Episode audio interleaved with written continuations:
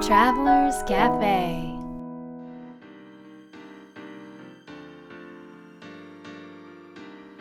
ライフトラベラーズカフェへようこそ松田美弘です。若菜です。ずっとマウイにおりますね。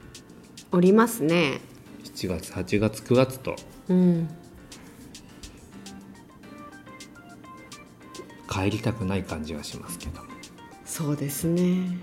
こんなにいるとねなんかここにいる生活が日常になるから。うんそしてなんか。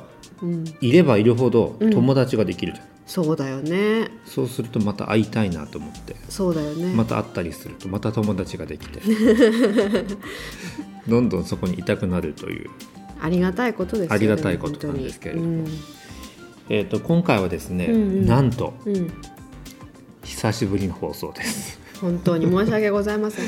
各地で各地でね。会うたび会うたびねすごいいろんな人に言われる。のでもみんな優しいよね、次いつですかっていうよりも待ってます。そう。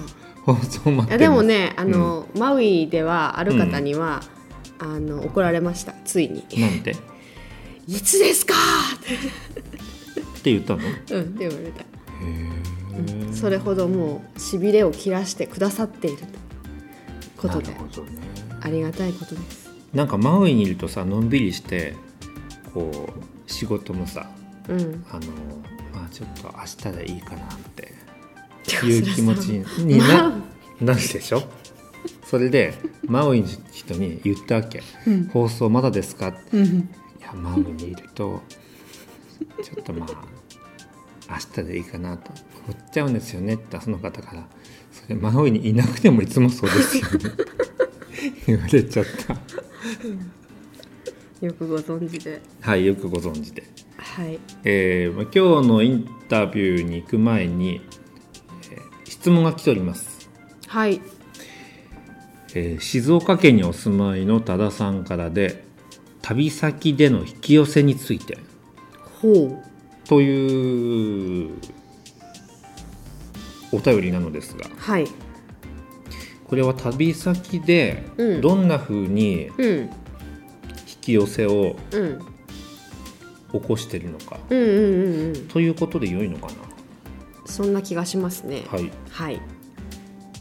というかね引き寄せしかないんじゃないですかね。ほう。僕たちの場合は。うん。というと？あんまり計画をしないから。うん。その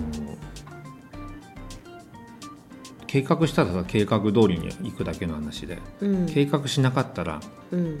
全部が引き寄せみたいな感じに思うんだけどうん。いかがでしょう？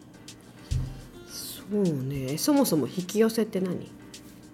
あ引き寄せというのは思ったことがうん。起こるうん。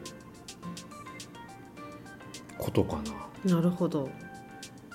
そうだ思ってないことが起きたら引き寄せじゃないもんねうん。ですね。思ったことが起こるのが引き寄せです、はい。うん。ってことは計画してないけど思ってはいるってこと？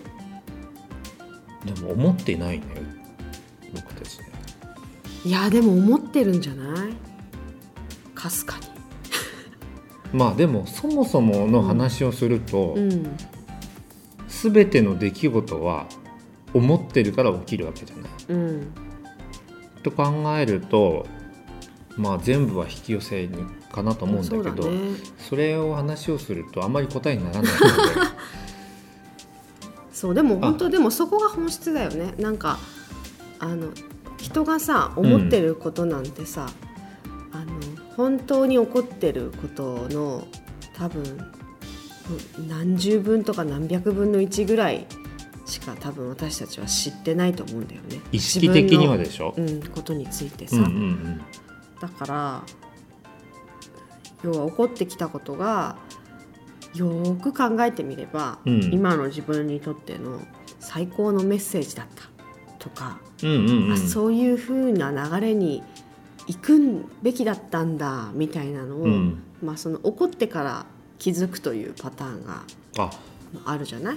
そうだね。怒ってから気づくだね。そう。だからうん要は、まあ、私たちは何も知らないからうん。計画しすぎてもうん。知らないまま要は計画してもこう難しいと。というと？だからなんていうの？それがさ本当にしたいかどうかちょっと先の未来の自分はなんて分かんないじゃない？ね。今の自分はそれがいいと思ってるかもしれないけど、うんうんうん。実際にはそうじゃないかもしれなくて、うん。その先のちょっと先にいるね未来の自分にとってはもっといいことがベストだったりする場合にうん。それで計画しちゃってさそれ決めた通りにやっちゃうとさそのなんていうの？今の自分にとってはベストなことかもしれないけど、うん実際にその時の自分ちょっとした先の未来ね自分にとっては2番目ぐらいのことをやってるかもしれない。うんと最近思うようになったのね、うんうんうん。うんだからなんかそう考えると面白いなと思って。なるほど。この質問でももしかしたら、うん。えっ、とそうだな。旅先でうん。予想以上のうん。素晴らしいことがうん起きるにはどうすればいいかっていうのを捉えられるかもね、そうだね。そう考えてみるとうん。僕たちがやってるのはその1うん。身を任せる。うん。その2うん。まあ出会った人とのご縁を深める。うん。その3その目の前の人を喜ばせる。うん。という感じかなと思うんだけどどうかな、その4うん。自分たちを整えている。ああそれは滞在先も含めてうん。自分自身の状態も含めて。やっぱそこだよね。アンテナがさうん。要はキャッチしてくれるわけでそのアンテナが多分こう曇ってたりこう折れ曲がってたりしたら多分キャッチできないじゃない。ああなるほど。多分それキャッチしてるってことは多分まあ実際ね私たちも意識して自分たちを整えたりあの自分たちがいる場をまああの大切にするっていうことをしてるけれどもそれもなんか引き寄せにつながってるんじゃないかと思うんだよね。そのその4が大事だとしたらそのいわゆる観光旅行ツアーでしょ？うん観光旅行ツアーだとなかなかちょっと慌ただしくて、うん。自分たちを整えるっていうのがなかなかできにくいから、うん。その素晴らしい引き寄せは、うん。まあ、起きるかもしれないけど起きにくいんじゃないかなって気がした、なるほどね。うん。うん。慌ただしくいろんなところを見てもらったりすねると。だからなんかまあゆとりを持つだったり整えるだったりうん。ということが、まあ、旅先でも必要なんでしょうね。そう。あと待つとかも大事だよね。ああ待つだ。その後待つ。そう。その時わからないと時ってあるじゃん、うんそのうんうんうん例えば 1, 週間後とか2週間後どこでじゃあ過ごそうかって考えた時に、うん。なんか頭ではあこういう仕事をしたいからこっち行った方がいいかなとかうんこの町に行った方がいいかなみたいな思うんだけどでもうん。なんか心が動かなくて実際に本当にしたいことが分かんないみたいな。うんだった時に実際その宿をさ探しても見つからないじゃん、ああいう時どんなに探しても。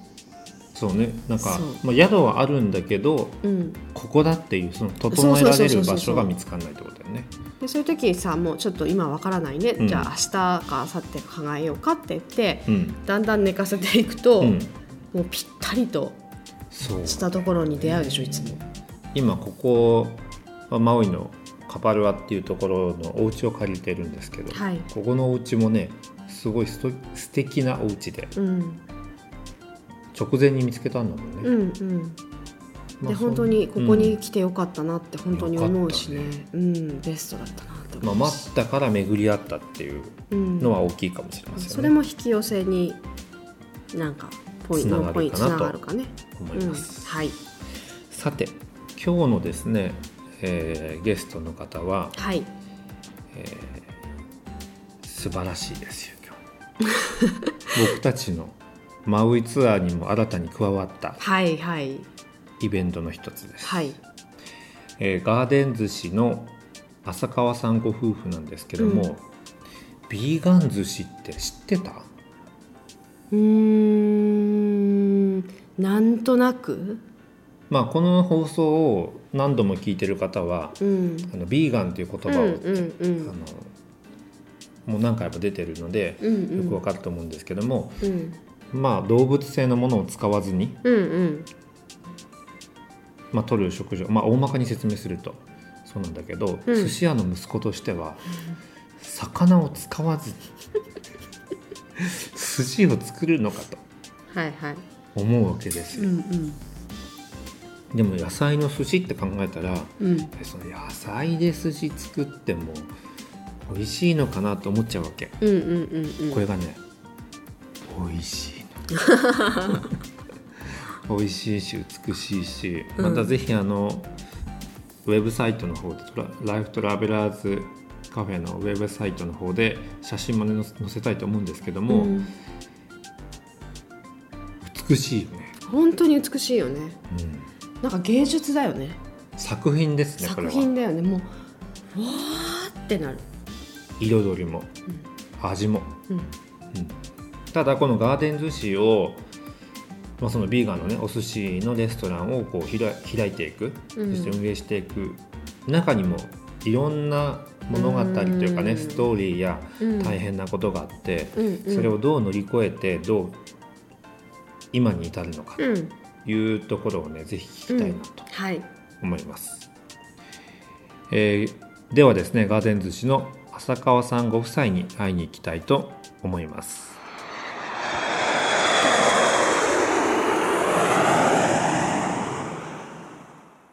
マウイのあのチョイスのお店はいつぐらいからやってえっと、るんです1年この間本当1周年アニバーサリーでイベントしたんですけど、うん。1月の28日にオープンだったんで、ん。本当1年経った過ぎたとこなんですけど、それをしいんですね。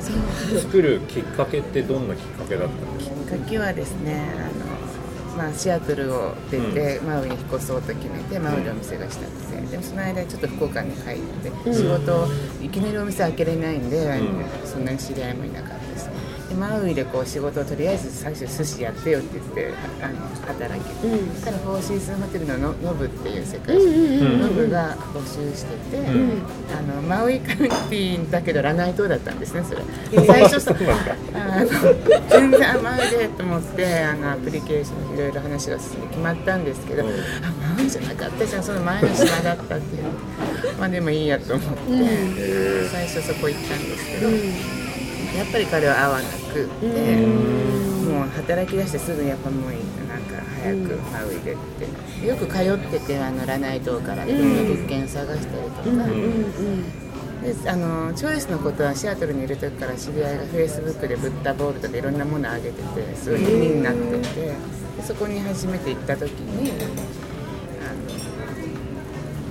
ボールとか食べたんですけどクローズ4時って書いてあって、これ4時で閉まるんだと思って、空間も天井も高いし、いい感じだったんでここ夜だけ借りれないかなってなって、でいきなりその時にあのキャッシャーにオーナーのエミエミリーが立ってたんで,、で知り合いがちょっと顔あの知り合いだったんで。はいはい。思い切って言ってみたんですね、自分たちはあのビーガンのお寿司とか作るんだけどあのラナイから来ててノブで働いてるって一応説明して、で明日までいるから明日あのちょっとサンプルで食べてみないって、こう貸してとかいきなり言ってないんだけど、オーケーとか言ってじゃあ明日4時に持ってきていいよみたいな、で次の日持って行って、そしたらオーナー2人いるんだけどあの1人は旅行行っていないって言ってでそのもう1人が今日ちょっと時間ないんでボーイフレンドで食べるからって持って帰っちゃったんですね、本当は目の前で食べて、わーっとか言ってましたって帰ったねと思って。で結構なんかガクッとかして帰ったんだ。で すぐ電話があって「オーマイガー何なのあれは」って言って「こんな寿司食べたことない」ってで話を聞くわってなって、ですぐあの話聞いてくれて。でもう一人のオーナーにも食べさせてじゃあちょっと待ってもう一人帰ってきたらもう一回くれあの食べさせてって言って、そしたら話がトントントンってもう一人ももちろん気に入ってくれて夜のスペースをじゃあどうしようかってなった時に、じゃあちょっとお客の当たりを見たいんでパーティーをやってみようかってなって。1人40ドルぐらいだったかな。なんかチケット制にして何十人限定、だからもうすぐチケットも売り切れ、もう大繁盛なん大繁盛っていうかすごい。そのパーティーが成功して、でもエミリーとキャサリンももうすぐ OK もうこんなにみんな喜んでるし絶対ビーガンは喜ぶからじゃあいつからやろうかってなって、もう一刻も早く、うん。あっちやめてこっち来たかったんで、うん。すぐにでもっていう。うん。ので去年の1月に越してきてすぐもうオープンさせたって感じなんえー、そういう経緯だったんだ。面白すぎる。面白い。たまたまあの時にエミリーがいなければ話もできなかったかもしれないしそれでもこう詰めて貸してくれに行ったのかもしれないけどうん。トントントンってそれで話が決まって今がある。んで。最初はこうご自身で自分のお店を出したいと思ってこっちに来たんです。そうですそうです。でもそれはすごいお金とかもかかる。ものすごいかかります。私たちもシアトルでやってるからん。わかるんですけど、うんうんうん。しかもこう当たりをこう見たい時にいきなりポンってするもう年も年ですし もっと若かったらねあれなんだろうけど。だからちょうどいい感じでこう、うん。店舗に2つ回れっていうのは向こうもいいし私たちもいいし、じゃあそのそもそもチョイスはもう4時までのお昼のお店だったん。で夜は使ってなかった。そうなんだ。で向こうに迷惑がかからなければ、うん。お互いいいじゃない？お互いそうですよね。お互いお金に関して。うんうん。でとにかく昼のなんかちはとってももういい方いい人たちで話も合うし、若いから勢いもあってなんていうの、うんうん。それは感じましたね。すごく、うん、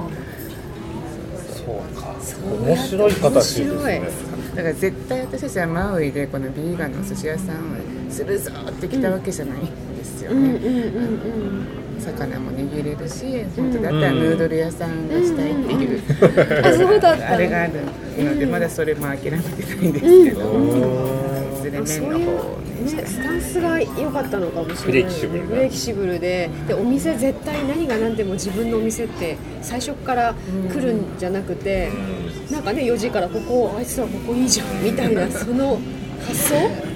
素晴らしいですね。いきなりその時思ったんだもんね。心。みたいなね私あの聞きたいのは、シアトルでお店してたっていう。なぜシアトルなのかっていうところから聞きたい、うん。そのライフストーリーを聞きたい。そもそも。それは言って。それは言って。もいいんですけどえ二人？そのシアトルに行った時行ってる時はもうご結婚されてたんですか？話が来た時はまだ結婚前で、うん。へ両方いろいろあの過去があって、あの 二人でやり直そうかってあの出会ってね、うんうん。お互いバツイチとかあるんだけど、子供もいたりして。うん。で私はずっと昔からアメリカサンディエゴとか行ってアメリカで暮らしたいあの戻るって思ってて、うん。彼はもうちょっとお寿司とかでアメリカとか行って一旦戻ってきてる時期でで同級生から話が来たんですねシアトルの。あじゃあ日本で出会ってたそうそうそうそう。ですでもその前にはアメリカにお二行った人とも経験はある。け経験はど別に住んだりはしてないあなるほどなるほど。ちょっとは住んでた時。あそうか。おじさんとこ1そうで年だ。すね時々まああの機会があって行ったりあの仕事でちょっと行ったりもしたんですけど大体僕、えっと、19の時に初めて行って、まあ気に入って、うん。それでまあどっちかというとアメリカにあの戻りたいうん。ためにあの料理になったみたいなものへーまあ面白い。そしたらまああの思いのほかとっても料理も気に入って気がついたらずっとあの今までやってるんでよかったとは思いますけど、うーん。それでまあ日本は日本で楽しい仕事があって、うん。日本にまた行ってで、うん。でちょうどあのコンサートあった頃ぐらいにあの行きたいと思ってたんで、でちょうどシアトルの同級生が寿司で来ないかって言ってグリーンカードの手続きを始めようかってうんなって、うん。あじゃあ一緒に行こうかってなって、うん。結婚もして、でグリーンカード取れるのを待って、ん。でも選択の余地もなくもうそのお店しか行けなかったんで、うん最初シアトルにそこで働いて、でもやっぱり合わず、あの半年か1年で辞めちゃったのかな。あそうなんだ。まあそのお店はあの時々変わります変わりますけど、うん。そうですね。うんでそのあの辞めてやっぱりその時もずっと自分で店がしたいんですね、うん。で辞めた後にマリナンスがその時イチローとか佐々木選手がわー。わー言ってる時で、結構景気も良くて、であのよく佐々木投手とかが来るダウンタウンにあったお寿司屋さんに3年もいたかな。2年そうね三年か働いてたってことそこで最初のお店を辞めて働いてまたいろいろ学び、うん。でもうそろそろ絶対自分でしたお店って言って、そこを辞めてめでたくオープンしたんですね、うん。でシアトルでシアトルで,、うんでそっち自分でお店をやってて、7年ぐらいやった。か13年ぐらい住んでたんですけど、でまあいろいろあのうちの母が病気になったりとか、で冬は本当にシアトル夏は大好きなんですけど、うん。本当に毎日曇ってて霧雨で、まあ綺麗でいいんですけど、うんずっと私はもうマウイにそのぐらいからもう絶対ここで一生過ごすのかなと思ったらもうそうでもないよねと思って下の子まだちっちゃくて、あの移動もできたし上のお兄ちゃんも大きくなってたから。ぼんやり考えてる時に、あもう母がもうちょっと結構すごいやばあの病気になったから一緒に暮らす、もうもうマウイに行こうって大体決めて、一旦引き上げて日本に何ヶ月か家族と母を最後一緒に暮らしたいとかうん。そのタイミングに日本に一旦帰ったんです。マウイはなぜマウイに行きたいなと思ったんですか？なんとなくなんですね。行ったこともなかった。それはあるけど2人とも？私が言い出僕はしって。この人が言うから あいいかもねっていう感じでついてきた。もう一回勝負をするときにね、ハワイがいいんだけど、もうホノルルはもう店が溢れてるってあの勝負するあの勇気はないけどマウイはまだ当たればいけるかも皆さんもほどほどそんなにお店ないって聞いてたし、絶対当たればヒットするしやっていけるかなっていうのがと海もあるしほどほど田舎で、最高じゃんとか太陽もあるし。そう。そうこうしてたらねあかりちゃんっていうアップカウンティに住んでる知ってるかな、ハイドはい。がお店に来るんですね。あのシアトルのお店に来て全然知らないんです。シアトル。え本当に？そうそう私たちのお店に来たのでマウイから今日日本人の子来てたよって言って夜インドの音楽なんかイベントやるって聞いて、ちょっとその本当にもうマウイって決めてる時ででお友達は一人もいなく、であかりちゃんを訪ねてシアトルあのライブ見に行って。であの初めまして。実はシアトルからあのマウイにいずれ引っ越したいと思ってるんだって言って、あじゃあ連絡ちょうだいとか言ってそこでこそこそってあのチケットのとこで連絡交換して。であの本当にあの行きたいと思ってた時にあかりちゃんに実は本当にもうそろそろ引っ越そうと思ってるって言ったら俳句に美香さんって、はいはい。美香さんを紹介してもらって、美香さんにつながって、最初マウイに下見た時に美香さんにずっとでいろいろさとこちゃん紹介してもらったりとか、でちょうどあのあかりちゃんと出会ったタイミングもオンタイムによかったですそこからガガって広がって。引き寄せましたね。シアトルまでまたあかりちゃんあかりちゃん。が行くっていう。すごいね。のもすごいけどそのお店にね。そこが始まりですね。面白い。まあね、あっという間に1年経ったけど、やっうんぱり。1年経ってみてどうですか？本当にあっという間でしたけど、やっぱ楽しいですね、マウイは。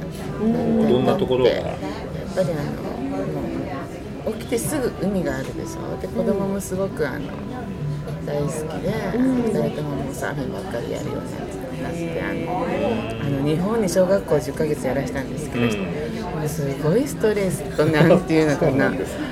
怖がってすごい成績もそれで良くなったもう怒られたくないっていうので名札忘れちゃいけないギリギリとかで今はものすごいあのリラックスできて何より子供が一番、うん、あのすごい元気に気に入って過ごしてるっていうのが私たちのストレスがないかな。って海に癒されてるって感じね。ねちょうどすぐねラハイナ海だしいつも天気いいし。そうですね。ねまあ正直言うとまあ将来的にはアップカウンティの方にね行きたいとは思ってるんですけどね、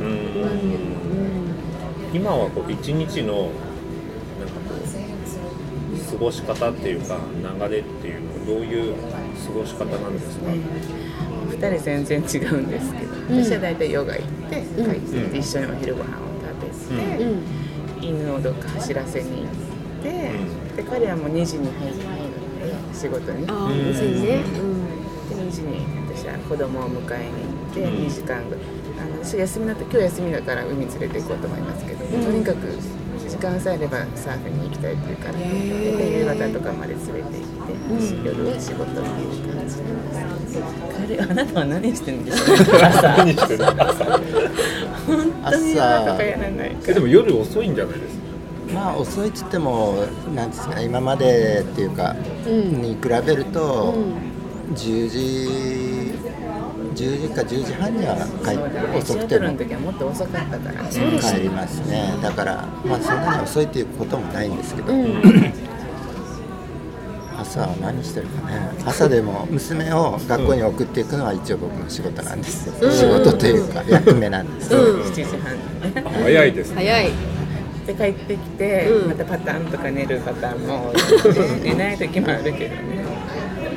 まあ割と割とのんびりやらさせてもらってますけど、マウイにぴったりですね、ヨガとか行かないで私も家にいる時は大体ビーチに連れてさなんか海に行く行きますね。へー素敵やっぱ料理作るの好きだからお昼ご飯はどっちかが大体彼が作ってくれる、うんう彼氏はパスタが大好きなんで、パスタを作ってへえ素敵。そんな感じで。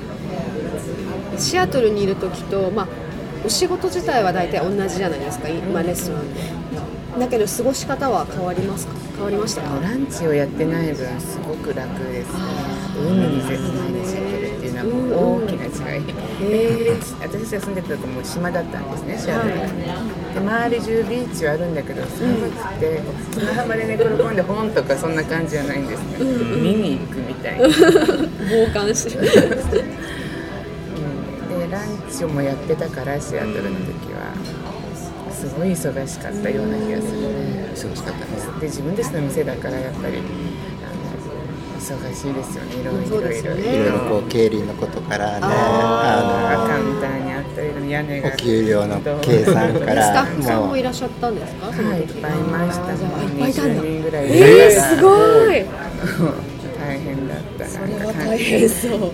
でバケーションで休ませてくれたりなんかそういうのがねオーナーになるとなんかこう、うんうんうん。だから次は絶対2人だけでと思ってたけど今またスタッフがちょっと増えてん。何人かいるけど、ん。まあ今の方が全然楽です、うんうんうん。みんないい子たちですすごい楽しそうな職場でしたね。なんか。あの千織ちゃんもすごくいい子なんです。あのうん。今日のヨガとってのも素敵な笑顔で、は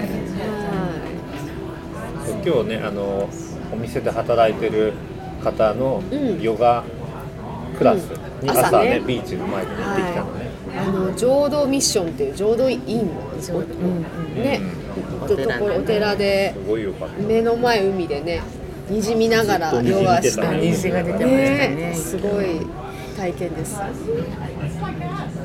でも一緒に働く人って重要ですよね。重要ね一番ですよね。楽しくしてくれるんで本当にねスタッフが一番です、なんかこう心がけてることってあるんですか？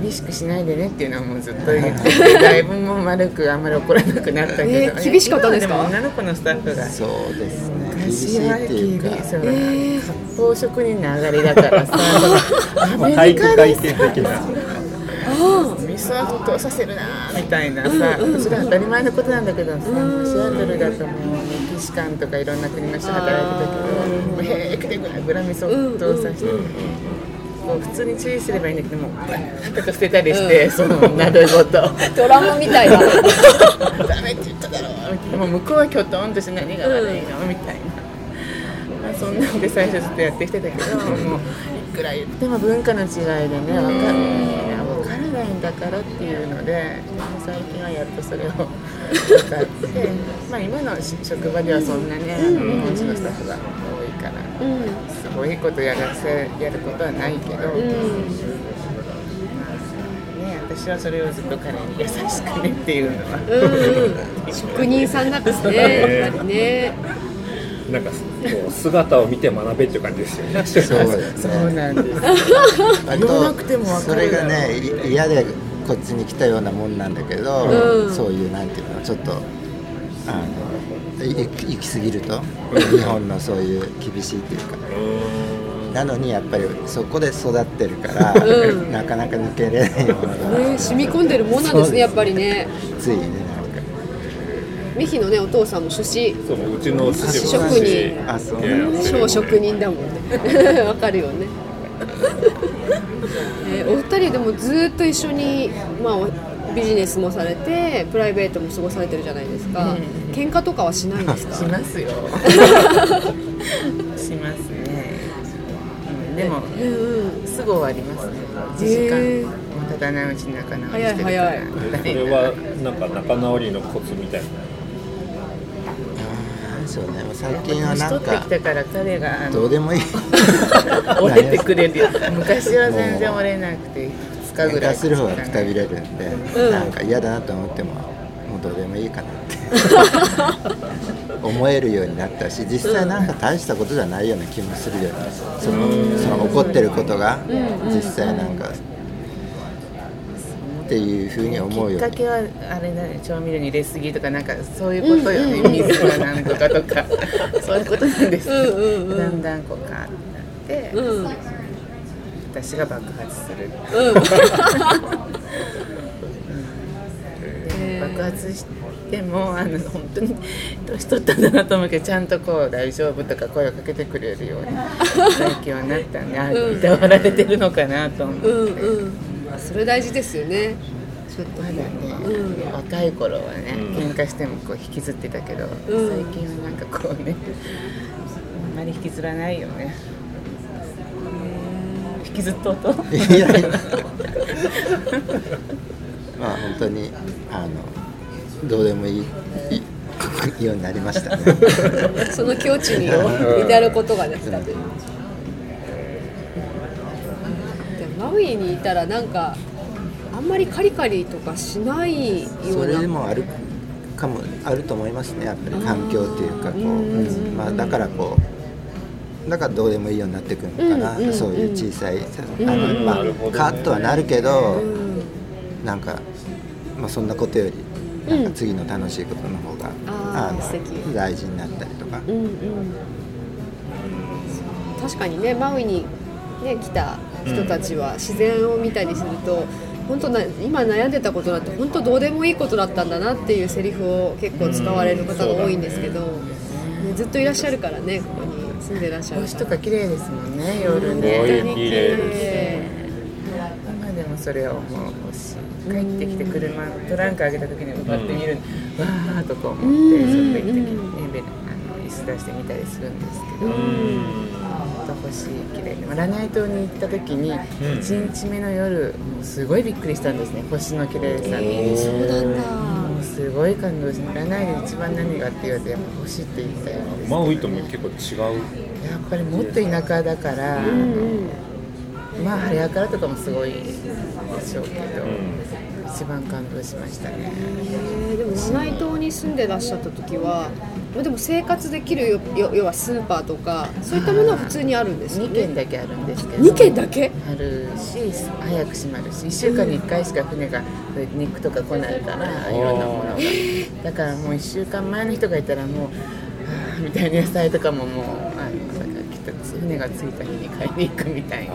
あしかもすっごい高いんですね。そうなんですか。びっくり。だからマウイに来てあの普通のスーパーとか行ったらもうおさんのようにコスコとか行っても買って。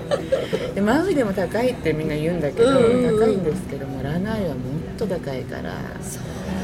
オレンジジュースさえ7ドル8ドルとかするから、えー子供にジュースは我慢して。きてなんでなんかハワイに来てオレンジジュースもとか思うけどすごい高かったですね。ラナイと。はフルーツから卵か。ら。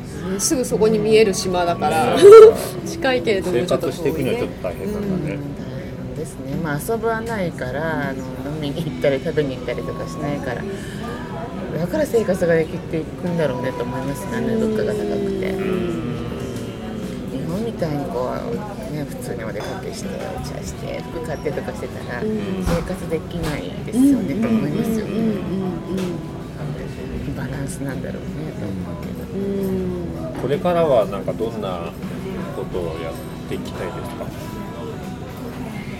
そうですね。まああの料理するのは好きなので、まあ、基本的に料理を作っていきたいと思うんですけど、うーん、そうですね。あのやっぱり一番ベースはこう作って喜ばれるのがやっぱり一番嬉しいんで、今のビーガンの仕事ももうすごいまあねあのアメリカ人の方は特にこう表現も大げさだから、うん。大喜びしてくれますけど、まあでも本当にビーガンの人たちはあのもうあのインド人の方とか割と多いんですよね。知らなかったんですけどもう店がすごいインド人でいっぱいになる時もあるんですよ。えー、ちょっと意外なそれで光景。うちは親子3代ビーガンだって言ってすごい自慢す自慢げに来るファミリーの方とかいるんですけど、うん。でも前のところうまかったとかって言って、言ってくれるんでであの、まあ、宗教的なもんなのか、うん。あのすごいで、まあ、ビーガンの人たちってやっぱり限られたっていうかこう野菜だけの中でっていう。そういうあので割とやっぱどこ行もうお寿司屋さんとかでもね特に特にすごい大体こうメニューの端っこにちょっと載ってるぐらいのベジベジタリアンの人のためのメニューっていうの。だけどまああのここのうちの場合はもう全部がビーガンのお店になってるんで、あのそういうビーガンの人たちにとってはすごい喜んでくれるので、あのまあましてなんかお寿司とかあの特に喜んでくれるので、それはすごい楽しいですねやってて、なんかそんな風にこうまあマウイ行って、なんていうかまあ今例えばヌードルでヌードルも割とあのアメリカの人のすごい、まあ、ラーメンを一番一番にみんながこうどんどん興味を持ってる、あのとこなんで、やっぱり僕たちは博多でうどん割とうどん文化なんですけど、まあ、ラーメンももちろんありますけど、はい。まあ、そういうあのヌードル屋さんもしたいなとまあ、どういう形かはちょっとこう流れというかやってみないと分かりませんけど。そういう次はもっとちっちゃくこう2人か3人でヌードル屋さんを本当に2人とか3人でしたいんですよ。本当にもうスタッフあの前から言ってるんだけど気が付いたらやっぱりね大きくなっちゃうんだけど、もうみんな慣れてできるようになったしあの、もうちょっと頑張ってやりいずれは2人で。ヌードルル屋屋さん。あやってほしい。ね。とりあえず来週再来週ぐらいからねスパイシー味噌ラーメンっていうのがメニューに加わるんですね、ミヒ食べたいでしょ帰るけど。また来てください。次に来られた時はメニューに載ってるとあ思う。ーいいな。し食って楽しいね。そうですねね目で見ても食べても健康になるし美味しいし。なんか言葉を超えますからね。あそうですね。日本人って素晴らしいと思うよね。ああいう料理を目にした時に。その繊細なねこの味のハーモニーと見た目の美しさ。ただ派手なだけじゃない美しさとバランスとあとその丁寧さ。すごいやっぱり日本人って思う本食もすごいね。そしてね。そして日本食もすごいです。素晴らしいですね。でもまあ若い時は全く思ったことなかったけどその日本に帰りたいとか、うん。だけど割と最近あのになんかことあるたびに日本がいいなって思うことが多くなりました。なんでこっちはこっちで楽しいんですけど、ん。もうちょっと日本とこうあのもうずっと何年も出っ放しじゃなくて、できたらこう行き来がある生活をしたいとは思います。ね。いいですね。もっともっとこう、ね、半分帰れて半分こっちっていうのが、人ともに真剣に考えるようになってきましたね。いいですね。ヌードルショップとともにその生活を。したいですね。ね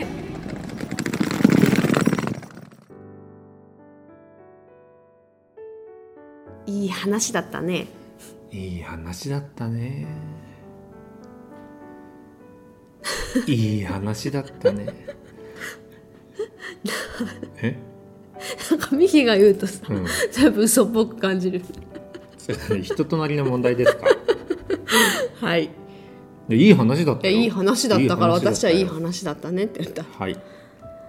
ミヒはうん。いかがでしたか？僕がね今日心に残ってるのはあのお店にねチョイスにそもそもお客さんとして行った時にうん。4時以降空いてるということを知ってうん。いきなりもうそのオーナーに行ってみたっていううん。この瞬発的な行動力。瞬発的だよね。えだって普通さ、うん。あなるほどと思ってじゃあどうするか一回例えば夫婦でね考えて、また来ようかってうん。なるのかなと思うけどもうその場でいきなり行ってみたと。うん。私たちはこういうことができるんですけど、うんうんうん。この行動力がうん。なんかこう今を作るうん。要素ときっかけになってるんじゃないかうんなと思いましたね。すごい行動力だよいやでもねなかなかできないよね。うんうん。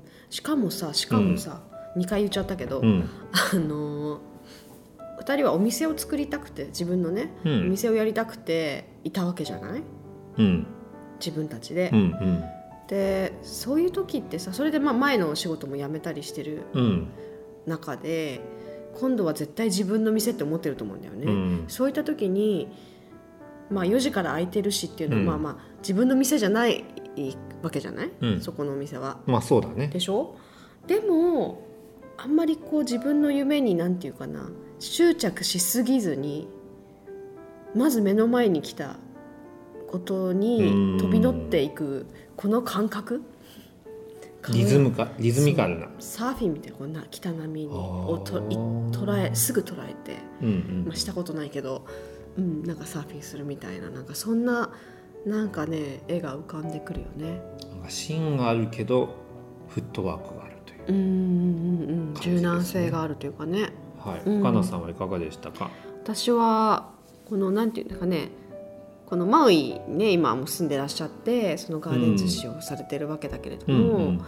もうそのきっかけがなんかなんとなくマウイに来たいっていう理あ由シアトルにいた時ね。そうで なんか奥さんが、まあ、なんとなくあのマウイに「マウイいいんじゃない?」って言ったからう、んなんかきなんか来たんですよねっていう その奈々さんのお話とか、うん面白いなと思ったんだけどそのなんとなくっていう感覚がうんすごくなんていうか自分にとってのこう答えにつながるなーって思うんだよね。な。これってさ直感のことなんじゃないの？うん、なんとなくっていうとあなんか適当に決めてるのかなってうんうんうん。思われがちだけども、別の見方をするとその直感を第六感直感のまま生きていくとうん。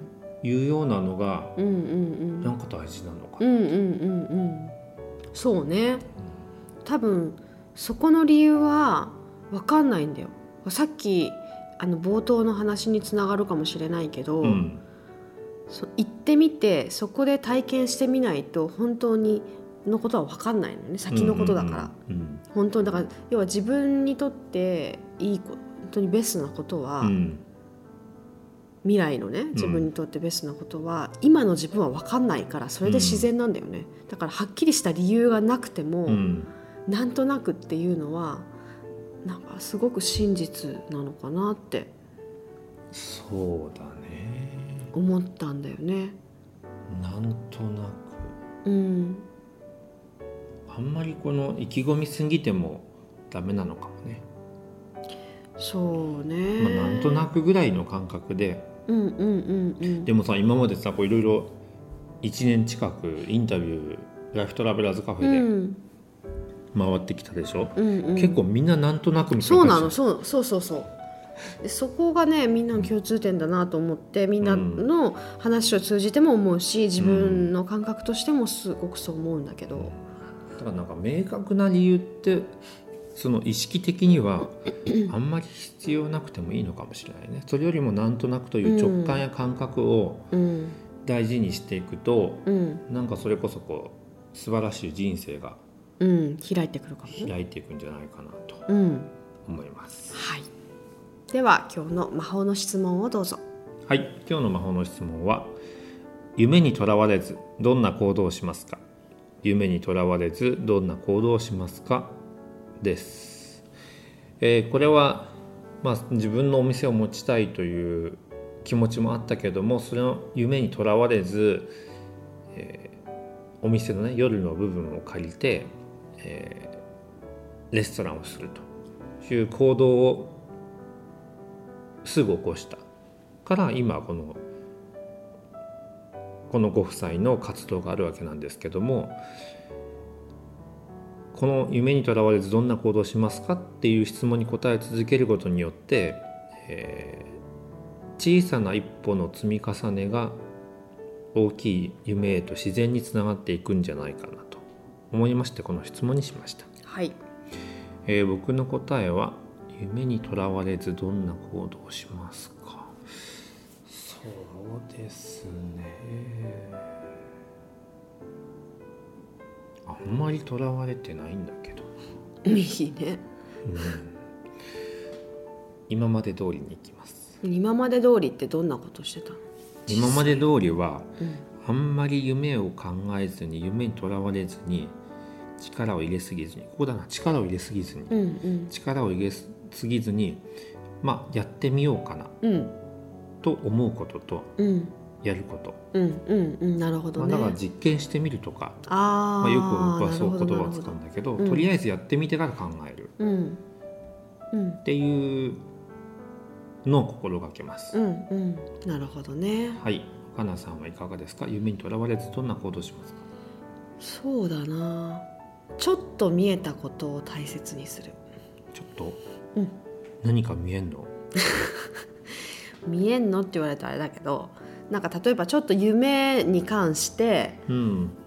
こうなんか関連することでさで全貌は見えないんだけどうん。その中のなんかちょっとでも見えたらうんなんかそれで行動してみたりなんかちょっと動いてみたり何かしてあしてみるっていうこと。なんかどうしてもこう全部のビビジョンが見えたらとか流れが見えてからやろううんって思っちゃうんだけど、うん。でもちょっと見えたそのなんか糸をこう掴んで こうやって歩いて手繰っていくと、本当にその全貌って見えるなって最近やっと分かってきたから。少しでも見えたらやるという、そうそうそうやるっていう、うんまあ、全部見えなくてもやるってことだね。そう全部見えなくても先が全く見えなくても糸がちょっと見えたらその糸を取ってみるっていうことを今までは取らなかったんだよね私も。慎重派だからどっちかっていうと。そっか。もう、うん、ちょっと取ってみるとまた次の糸が見えてくるっていう。見えれば見えるほど安心すると思うでしょ？うん。普通は、うん。そうでもないのかな？ん？見えれば見えるほど安心するからこと？全貌が。全貌がね、うん。ん、うん。だから多くの人は見見えるまで待つわけでしょ？うん。行動よりも。うん。でも見えたからといってこう確実性があるわけでもないわけだよそうそう。ねこれもまた最初の話につながってくるけど、うん。そのその今の時点で見えたことは今の自分でしかなせないことだけど、ちょっと先の自分はもっと違うこともなせると思うから、うん。そしたらやっぱり動きながらじゃないと本当のことはわからないと。そこに行ってみないとわからない。そうだね。動きながらじゃないとわからない。うん。ですね、はいえーぜひ皆さんも夢にとらわれずどんな行動をしますか？の、えー答えを、えーぜひ自分で答えてみていただければと思います、えーこのライフトラベラーズカフェは、えー必要なタイミングで配信されます。聞こえがいいですね聞こえが。ですので、えーポッドキャストでね配信しておりますのでポッドキャストの登録ボタンを押していただけると、えー配信と同時にメッセージメッセージというかですね書きますので、えー見逃しなく聞くことができますのでぜひ登録ボタンを押していただければなと思います。でまたえーっとポッドキャストの目次のところからですね、えープレゼントも用意しておりますので、えーぜひプレゼントのところから今日の番組の冒頭にあったように、えー僕たちへの質問もいただけるとお答えでしたいなと番組で取り入れたいなと思いますので、えー、ぜひお願いいたします。さて来週は浅川さんご夫妻に再び登場してもらうんですがはい。なんと驚愕の出来事が起きました。来ましたね。びっくりだよねこれ。はい何が起きたのかそしてどうなったのかうん。を次回はい。放送したいと思いますので、はい。えーぜひですねそれを楽しみに、えーお待ちください。それでは良い週末を。